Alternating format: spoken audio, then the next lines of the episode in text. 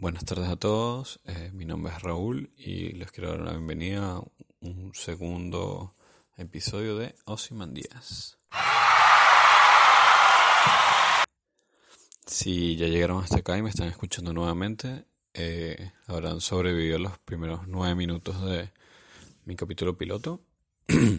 El mismo fue un pequeño experimento, a ver qué, qué tal, cómo, cómo me iba. Se lo mandé a algunos conocidos eh, a mi novia, eh, a mi mamá no, claramente. Mi mamá se enterará de esto, no sé, cuando tenga hecho 30 o algo así, o cuando no lo haga. Eh, tuve, tuve un buen feedback. al parecer no, no estuvo tan mal el primero. A mí no me gustó mucho y bueno, pero, pero hay cosas que se rescatan y cosas que no. Tuve un doliente porque Vieron que en el primero comentaba que un conocido me había dicho algo y bueno, ese conocido en realidad es un muy buen amigo mío, pero bueno, ustedes saben que los amigos son peores que cualquier mujer de relación. Eh, mi amigo que no nombré en el, en el piloto se llama Rubén. Él es un, un ser humano de 2 metros y 200 kilos que vive acá en Argentina. Es un muy buen amigo. Lo conozco de, de la universidad. Es una mezcla, algo así como Don Omar, J Balvin y, y Justin Quiles, como un, un, reggaetonero atrapado en la, en la mente de un arquitecto. Es muy buena persona, es Uber, está soltero. Si alguien lo quiere ayudar, está dispuesto a casarse con cualquier mujer u hombre que tenga una nacionalidad europea, ya que la vida en Argentina no, no le ha gustado tanto y desea irse. Así que, Rubén, no pierdas la fe. Algún día vas a encontrar el amor de tu vida, sea un hombre o una mujer que te saque a este país. Eh, y ya que estamos hablando un poco de los amigos, ese me gustaría que fuera el, tema de hoy. De las clases de amigos que uno puede tener y, los grupos de amigos que uno tiene usualmente. Eh, yo a lo largo de mi vida he tenido, eh, siempre me rodeo como por grupos de amigos, porque es la manera más fácil como de, de hacer planes, salir siempre tienes tipo el grupito de WhatsApp o, el grupito de la parte de atrás del, salón de la universidad. Eh, mis grupos amigos eh, antes eran ultra diversos. Ultra diversos no es que habían, eh, no sé, perros, gatos, mujeres, pero éramos variados porque ninguno éramos de, de la misma universidad o, o colegio. tuve un grupo de amigos que el, el grupo de WhatsApp se llama Marico Quepea Actualmente creo que casi todos vivimos en países diferentes.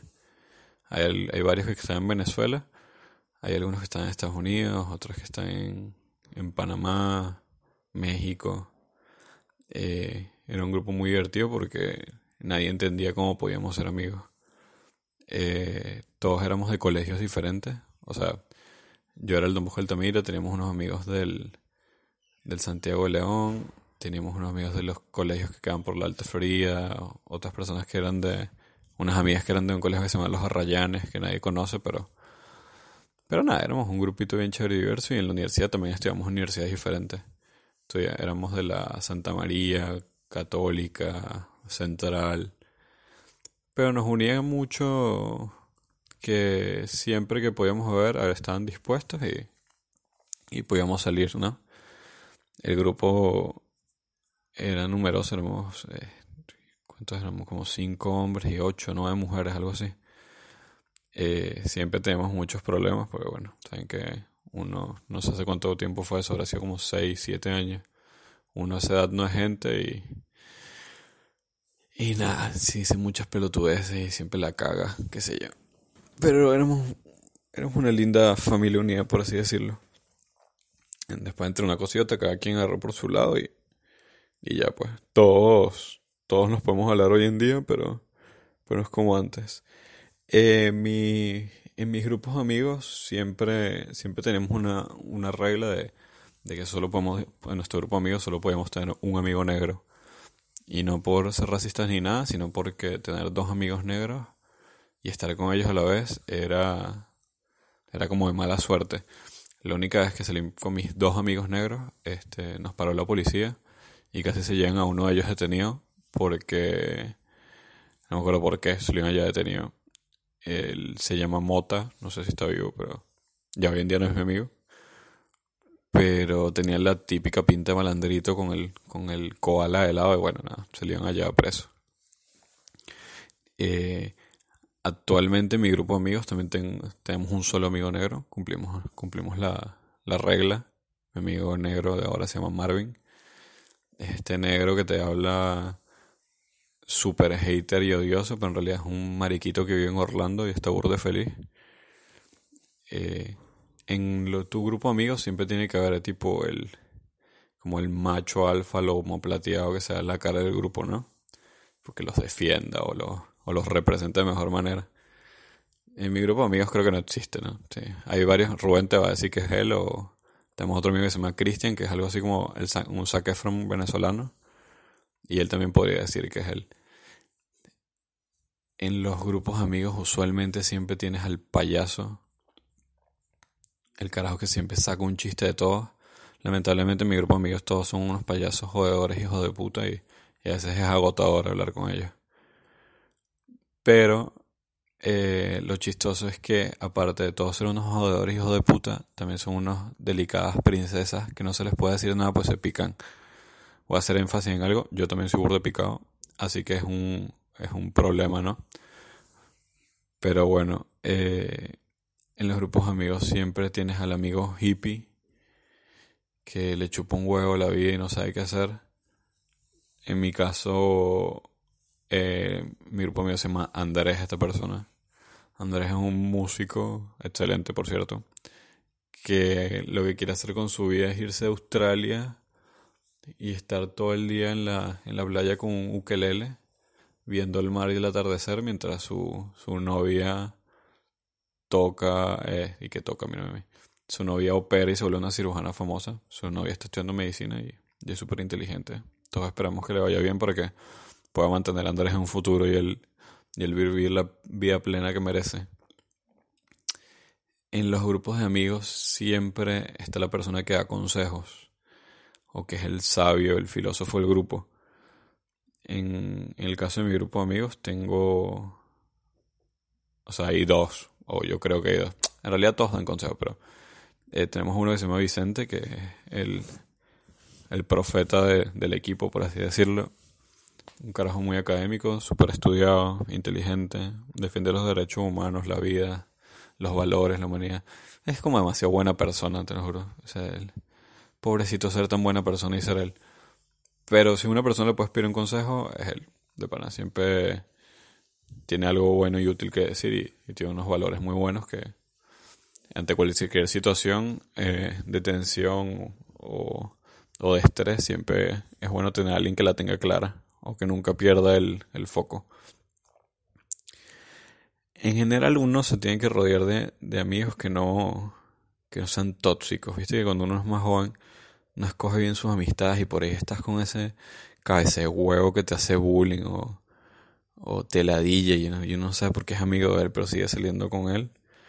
O tienes estos amigos refalsos que solo te llaman para salir o porque tu casa es la casa grande donde pueden hacer las reuniones y te la dejan hecha mierda, qué sé yo.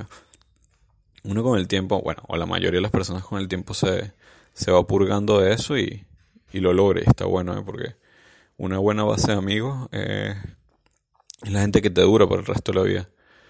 Yo, yo he tenido la suerte de tener muy buenos amigos que hoy en día estando lejos de mi casa, eh, bueno, esos hijos de puta van a mi casa, pues les gusta mi casa, pero pero se la llevan bien con mi mamá y, van a mi casa y ven ahí, qué sé yo.